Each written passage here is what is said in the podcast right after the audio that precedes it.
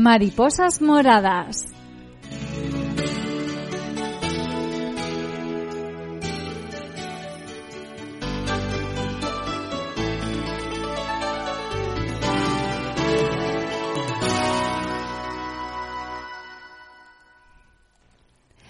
Buenos días a todos, ¿qué tal estáis? Soy Yolanda Laguna y os doy la bienvenida una semana más a nuestro programa Mariposas Moradas, donde damos visibilidad a las personas que padecen lupus y trabajamos para sensibilizar frente a los problemas y clínicas que esta patología presenta. El lupus es una enfermedad crónica autoinmune y sistémica que en España afecta a unas 100.000 personas y en Castilla-La Mancha son unas 2.000. Ya sabéis que cada semana invitamos a participar en nuestro programa a diferentes profesionales que nos ayudan a comprender y abordar esta enfermedad. Pues esta semana vamos a abordar aspectos psicológicos con una psicóloga sanitaria que tiene máster en psicopatía y salud, es experta en la relación entre la salud física y la salud psicológica y además trabaja desde el COVID en el servicio de consulta de psicología del Colegio de Enfermería de Ciudad Real. Y además de todo esto, que no es poco, también es colaboradora con la Asociación de Lupus y Autoinmunes de Castilla-La Mancha, con Alman. Ella eh, se llama Eva María Yanguela y ya le saludamos, le damos la bienvenida. Buenos días, Eva. Hola, buenos días, ¿qué tal? Mm, encantados de tenerte, porque hablando contigo tú me has dicho que tienes la gran fortuna de haber estudiado y trabajado en lo que te gusta, que eres una psicóloga de emoción y de vocación, y a mí eso me ha gustado muchísimo. Así es que tenemos la fortuna de tenerte en nuestro programa y vamos a hacer por lo menos un programa muy interesante, por lo menos uno, si no dos, porque tenemos muchas cuestiones sobre la mesa.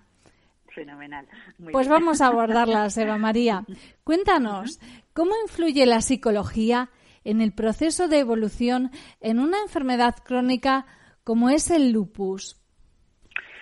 pues eh, influye enormemente como en casi todas las enfermedades de carácter orgánico, eh, sobre todo porque, claro, una mejor percepción del estado de salud eh, proporciona que efectivamente, pues bueno, los síntomas no se agraven y que efectivamente si hay alguna crisis, pues bueno, se pueda salir antes de esa, de esa, de esa crisis, lógicamente. Porque las emociones negativas y el estrés pueden activar el lupus. Por su parte, el lupus también puede ocasionar cambios en los estados de ánimo. Eh, a un paciente su enfermedad le puede influir emocionalmente. Por eso es importante saber reconocer las emociones negativas, aprender a controlarlas a través de un estilo saludable y eso es fundamental para lograr el bienestar emocional y un mejor control del lupus, ¿verdad, Eva?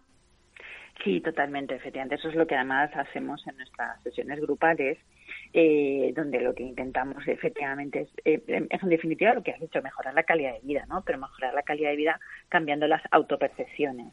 Eh, y muchas veces, bueno, pues en las sesiones nos damos cuenta como eh, la clave es nuestros propios pensamientos, es decir, ese diálogo interior negativo que, que, hacemos sobre nosotras mismas, eh, y especialmente en el caso de pacientes de lupus, pues hombre, agravado, porque a lo mejor muchas veces hay un dolor real, hay una sensación de cansancio importante, y ese levantarse por la mañana, pues influye mucho mm, esa, ese autodiálogo que se esté diciendo la persona, ¿no? Entonces, por esa razón, en este tipo de enfermedades es clave eh, esa percepción de uno mismo, de su propio cuerpo, esa eh, asimilación del dolor, esa incorporación del dolor como parte de, un poco de, tu día a día, ¿no? Entonces eso hace que la persona pueda tener una mejor calidad de vida. Que no que quedarse a lo mejor entrando en un bucle psicológico de estoy mal, me encuentro mal, entonces eso nos lleva a efectivamente a empeorar nuestra situación. Esto no solo es aplicable al lupus, ¿eh? Esto es aplicable a, todo, ¿verdad? A, todos los aspectos de la vida. Pero claro, aquí en el lupus podemos decir, como tú bien has dicho, la pescadilla que se muerde la cola. Tengo lupus, me encuentro mal y me encuentro mal porque tengo lupus. Por eso hay que cuidar bien nuestros pensamientos y también nuestras emociones para sentirnos bien y tener ese bienestar físico y emocional. Totalmente, totalmente. Es que además muchas veces no somos conscientes de que esas, esas emociones negativas eh, que se, reflejan claramente en dolores físicos. Y en el caso del lupus, donde hay eh, una causa de este tipo, eh, pues, pues más todavía, más todavía. Entonces muchas veces nosotros en las sesiones, como te comentaba, pues vemos personas que mm, nuestras sesiones grupales suelen ser muy positivas, hay que decirlo, ¿eh? son sesiones ahí que nos dedican. No, no, no, no. O sea, las sesiones grupales aquí se intenta precisamente ayudar unas a otras y efectivamente eh, potenciar todos los aspectos positivos, pero la clave siempre está en ese diálogo interno, es decir, en este, en, ese, en esas emociones negativas que nos transmitimos a nosotras mismas. Es algo así como la profecía autocumplida, ¿no? Que es algo que nos gusta mucho decir en, psicología, pero es que es cierto. Si uno cree que va a estar mal, vas a estar mal. Entonces hay que romper con esa profecía y sobre todo también porque nosotros tenemos los seres humanos mucha tendencia y en nuestra cultura occidental más al autoboicot, ¿eh? o sea, esto de bloquearnos y decir no, no, es que o hacer el adivino, ¿eh? también decir no, no, ya estoy mal, hoy no voy a poder hacer nada un momento, un momento, no hagamos el adivino, claro. que somos muy, muy tendentes. Claro, y es que, Eva, hay una concepción equivocada en nuestra sociedad, yo lo veo así y creo que tú también como psicóloga lo verás, hay una concepción equivocada, errónea, de que acudir al psicólogo es como algo tabú, algo que está mal, pensamos o juzgamos de manera errónea. Uy, esta persona va al psicólogo, pues es que está fatal, ¿no? Eh, también estas mentalidades están cambiando, pero se sigue pensando así. Y es que Eva, yo creo que la salud psicológica también hay que cuidarla, igual que cuidamos, por ejemplo, la salud dental.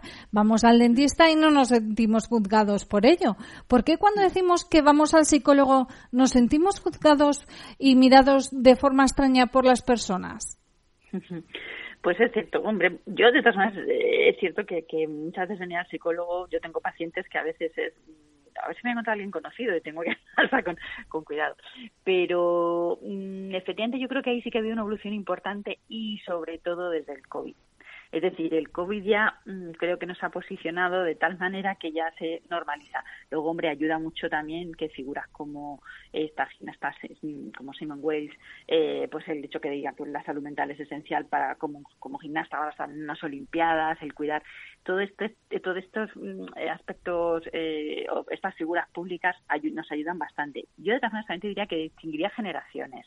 Es decir, hoy en día ya en la generación de, por, digamos, las generaciones más jóvenes, lo, cada vez lo tienen más asumido, es decir, más asumido como algo normal que en algún momento de tu vida, pues para pasar de etapa, para, para, para eh, pasar bien página, yo siempre digo que mi psicólogo al final en una vida rutinaria, pues sería como aprender a pasar página de manera adecuada. Nosotros somos una especie de guías, pero no damos el pescado, mm, solo enseñamos a pescar. Entonces, claro, con Muy buena metáfora.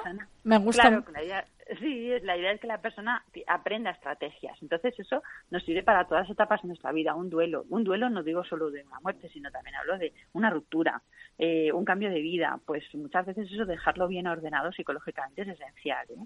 Es, indispensable para que no haya otras consecuencias futuras. Nosotros en la consulta muchas veces cuando ya vienen, pues a lo mejor hemos dicho esto hubiéramos venido desde antes y o antes de esto y lo hubiéramos solucionado mucho más rápido y especialmente las personas más jóvenes, es decir, que como te diría ahora mismo sería la mayor tendencia entre los 20 y los 35, que hay una cada vez mayor demanda, pues es como esta toma de conciencia y por eso te decía que hay un cambio generacional, ¿no? Si ya es ver, venir al psicólogo como, bueno, solvento esto para que luego esto no me quede aquí acumulado. Yo creo que es como una página de un libro que vas pasando tu vida, pero si, por ejemplo, hay un boli en medio, ¿no? Pues pasas la página, pero no, no te cierra bien el libro. no pasas bien las páginas, ¿no? Pues venir al psicólogo sería algo así, como para hacer que las páginas de tu vida pasen de manera adecuada. Y sobre todo eso, no creo que, que hay mucho avance. Sí que es verdad que hay otro grupo de población más mayor que todavía cuesta, es decir, el asumir y con todos esos tabús, ¿no? De que esto, esto es que estoy fatal. No. Eh, yo siempre digo que el que viene, cuando alguien se me sienta delante en la silla, en la consulta, digo, ahí está la persona valiente. El problema no lo tenemos aquí, lo tenemos fuera con todas las personas que no asumen que realmente tienen un problema y que pueden hacer algo para cambiarlo. Porque muchas veces el problema es que nos creemos que nuestra vida o nuestra situación complicada no tiene ninguna solución. Y entonces, bueno, pues eh, a lo mejor, claro, efectivamente, la, situación no tiene solución, lo que sí puede tener solución es cómo lo estás percibiendo y cómo lo estás viviendo, ¿no? Pues se decía lo del pescado y el pescado. Una, una, metáfora, la verdad, muy buena. Me ha gustado mucho, Eva.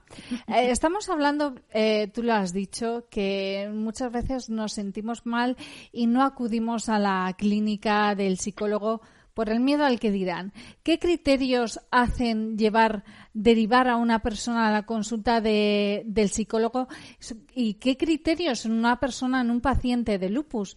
No sé, eh, quizás la depresión, la ansiedad, si tiene alteraciones en el sueño, eh, que su vida afectiva se vea afectada. ¿Qué criterios conducen a un médico a, que está tratando a un paciente de lupus para decir mi paciente necesita ser eh, visitado por un psicólogo?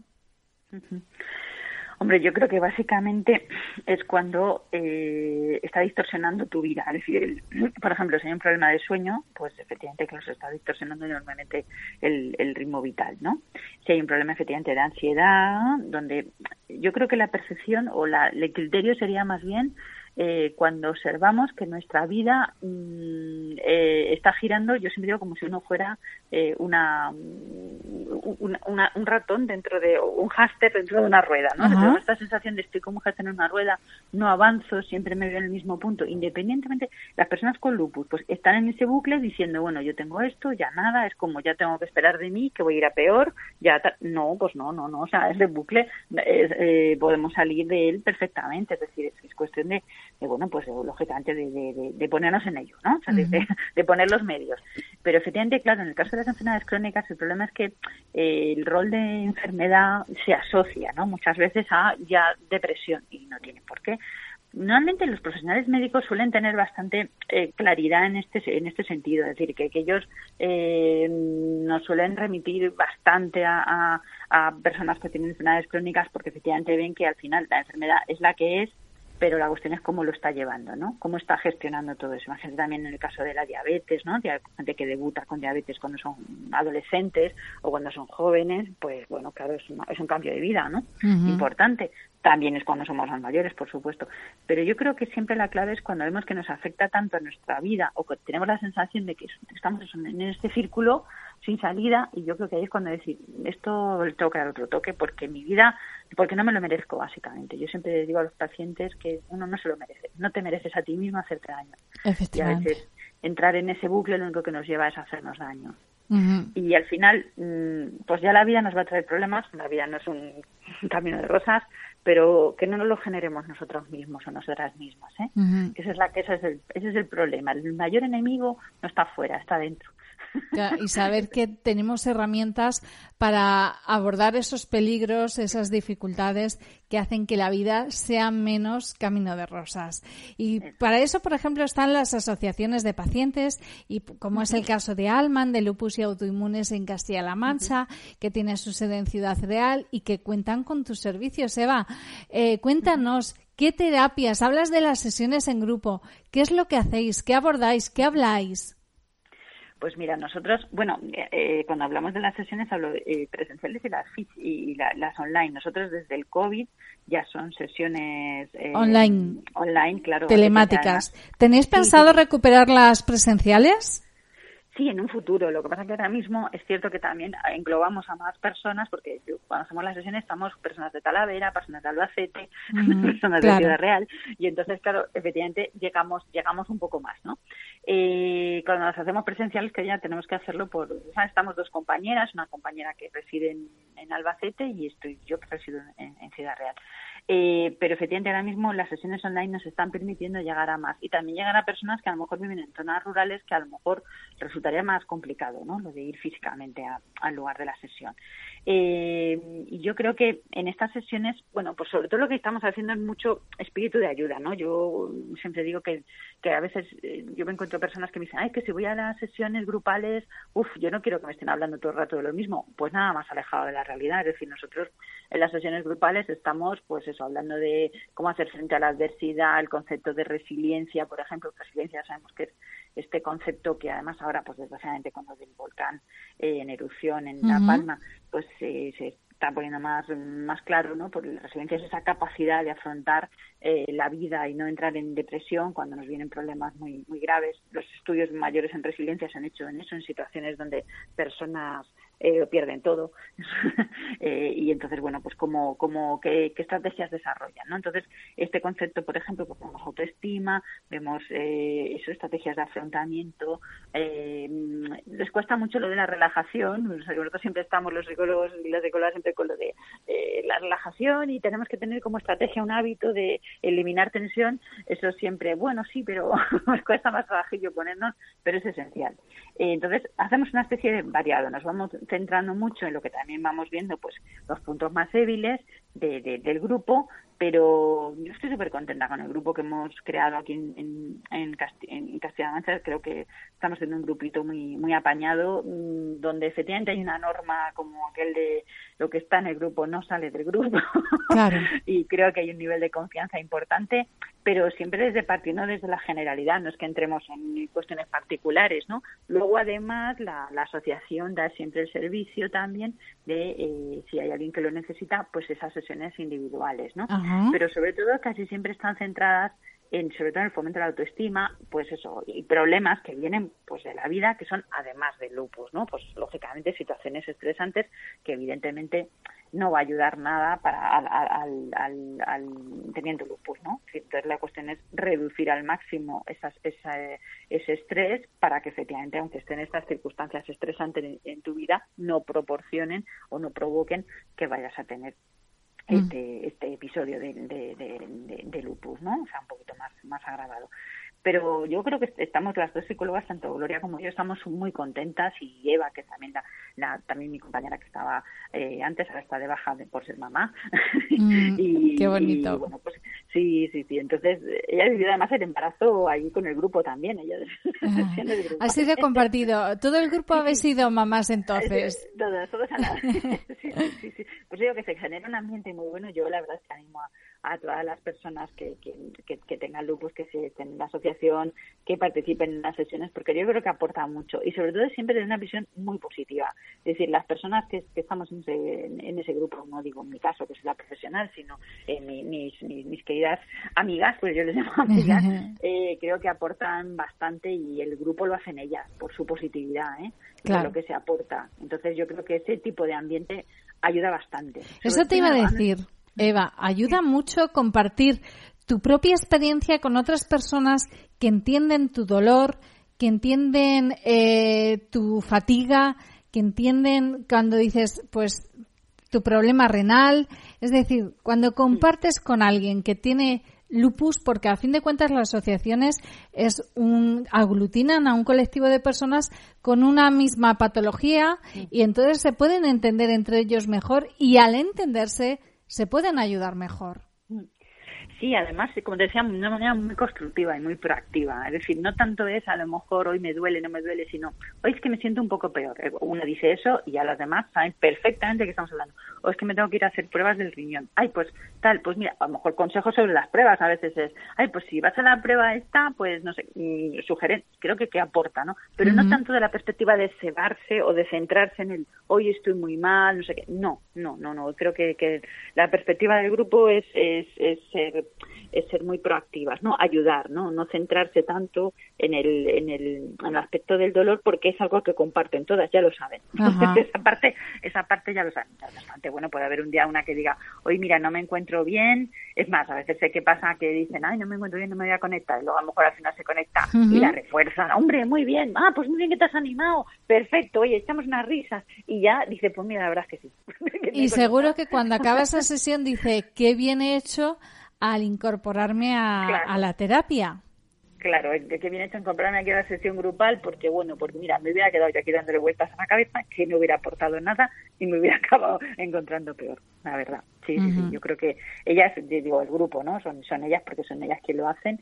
Digo ellas porque de momento no tenemos ningún ello, ¿eh? Que no, que el día que tengamos, pues ya tendré que Y también hay pacientes masculinos que tienen lupus. En proporción son inferiores, pero también los hay. Así es que vamos a hacer un llamamiento a nuestros oyentes masculinos para que sepan que pueden también eh, participar de estas sesiones.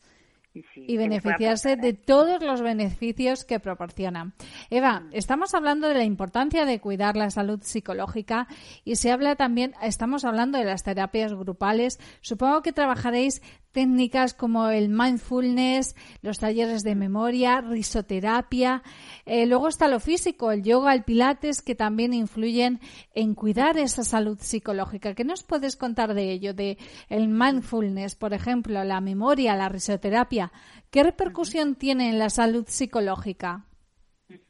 Pues mira, efectivamente nosotros utilizamos ese tipo de técnicas, es decir, eh, porque nos parece que son esenciales para la mejora eh, de, cualquier aspecto físico, ¿no? Es decir, en el tema, en el caso concreto del mindfulness, hay muchos estudios que lo reflejan así. Yo en este caso recomendaría todo lo que es eh, la línea de investigación del grupo de la Universidad de Zaragoza, del psiquiatra Javier García Campayo y su equipo de psicólogos, eh, que llevan muchos años trabajando sobre esos beneficios de la aplicación de mindfulness en diferentes enfermedades orgánicas. Y efectivamente pues es, es, evidente, es decir, eh, el mindfulness es un paso más o mucho más centrarse en el aquí y en el ahora, como yo antes comentaba, lo de lo del háster en la rueda, ¿no? Es decir, cuando nos sentimos como un háster en la rueda no estamos en el aquí y en el ahora, estamos rodando constantemente, sin pensar cuando el mindfulness es justo al revés, es bájate de la rueda y piensa el aquí y el ahora. Es decir, eh, y es bueno es un entrenamiento muy basado en, el conocimiento de uno mismo en esa respiración en el conocimiento de, de, centrarse pues si yo ahora mismo te dijera eh, Yolanda mm, pon los pies en el suelo y siente que, que, siente que tienes los pies en el suelo. Es algo que normalmente nosotros vamos por la vida, pues estamos sentados o vamos andando y no nos paramos a pensar eh, si estamos sintiendo el suelo, es decir, o qué estoy haciendo ahora mismo. Pues mira, ahora estoy hablando con este programa de la radio y tal. Y oye, pues la intención es que podamos llegar a muchas personas, centrarse en el momento, no estar pensando, cuando vaya yo que tengo que ir a recoger al niño, porque no sé, porque luego tengo que ir porque he quedado. Ese es el problema. Entonces el mindfulness intenta hacer todo lo contrario. El tema de la risoterapia, pues evidentemente liberar, liberar emociones. Claro, es que todo lo que suponga en este caso liberar tensión, todo es en, todo en general, independientemente de enfermedades orgánicas o no, tendremos que tener nuestra vía de liberar tensión.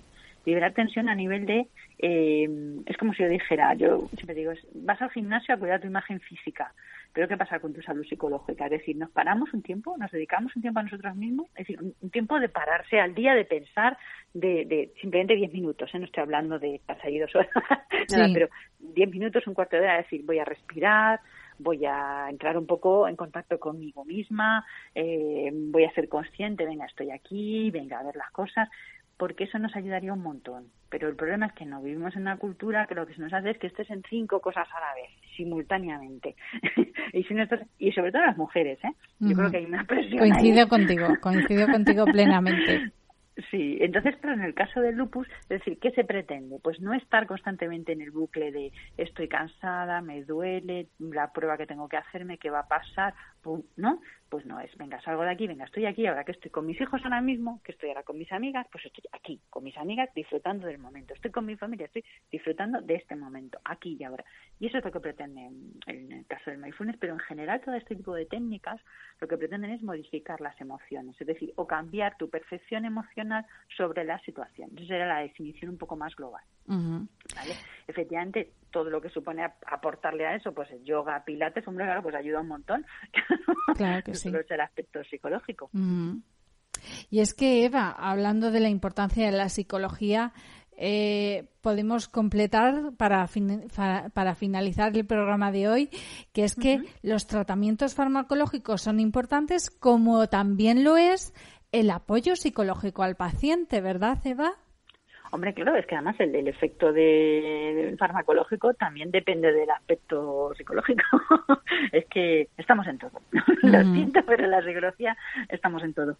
y el aspecto, eh, los aspectos de, control mental y de interpretación eh, son esenciales. Es decir, si uno se va a tomar una pastilla, un tratamiento farmacológico, y está pensando, me va a venir fatal, me va a sentar como un tiro, no te preocupes, me va a sentar como un tiro. Sin embargo, yo siempre digo que esto de mirar, ya se sabe, ¿eh? los prospectos no viene muy bien, porque al final generas todos esos efectos secundarios. Es mejor tomártelo y ya luego a priori si ves que tienes algún efecto dices, voy a ver si esto estaba. Ajá, muy, muy buen consejo, lo tendremos en cuenta. Pues estamos llegando a los últimos minutos del programa. Eh, me quedan muchas preguntas sobre la mesa que plantearte, así es que si te parece bien nos volvemos a citar la semana que viene para poder tratarlos. ¿Te parece, Eva? Vale, perfecto, muy bien. Pues muchísimas gracias, Eva. Ha sido un placer.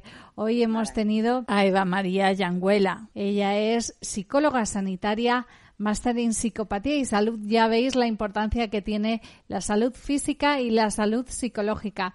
Y además, Eva también trabaja en el servicio de consulta de psicología del Colegio de Enfermería de Ciudad Real desde el COVID. También es importante cuidar a los que nos cuidan. Pues lo dicho, Eva, un placer y hasta la semana que viene. Venga, muchas gracias. Hasta la semana que viene. Y a ustedes, queridos oyentes, les deseamos que tengan una feliz semana. También les agradecemos la atención y el interés que nos han brindado un día más. Recuerden que volvemos a encontrarnos la semana que viene. Hasta entonces, sean muy felices.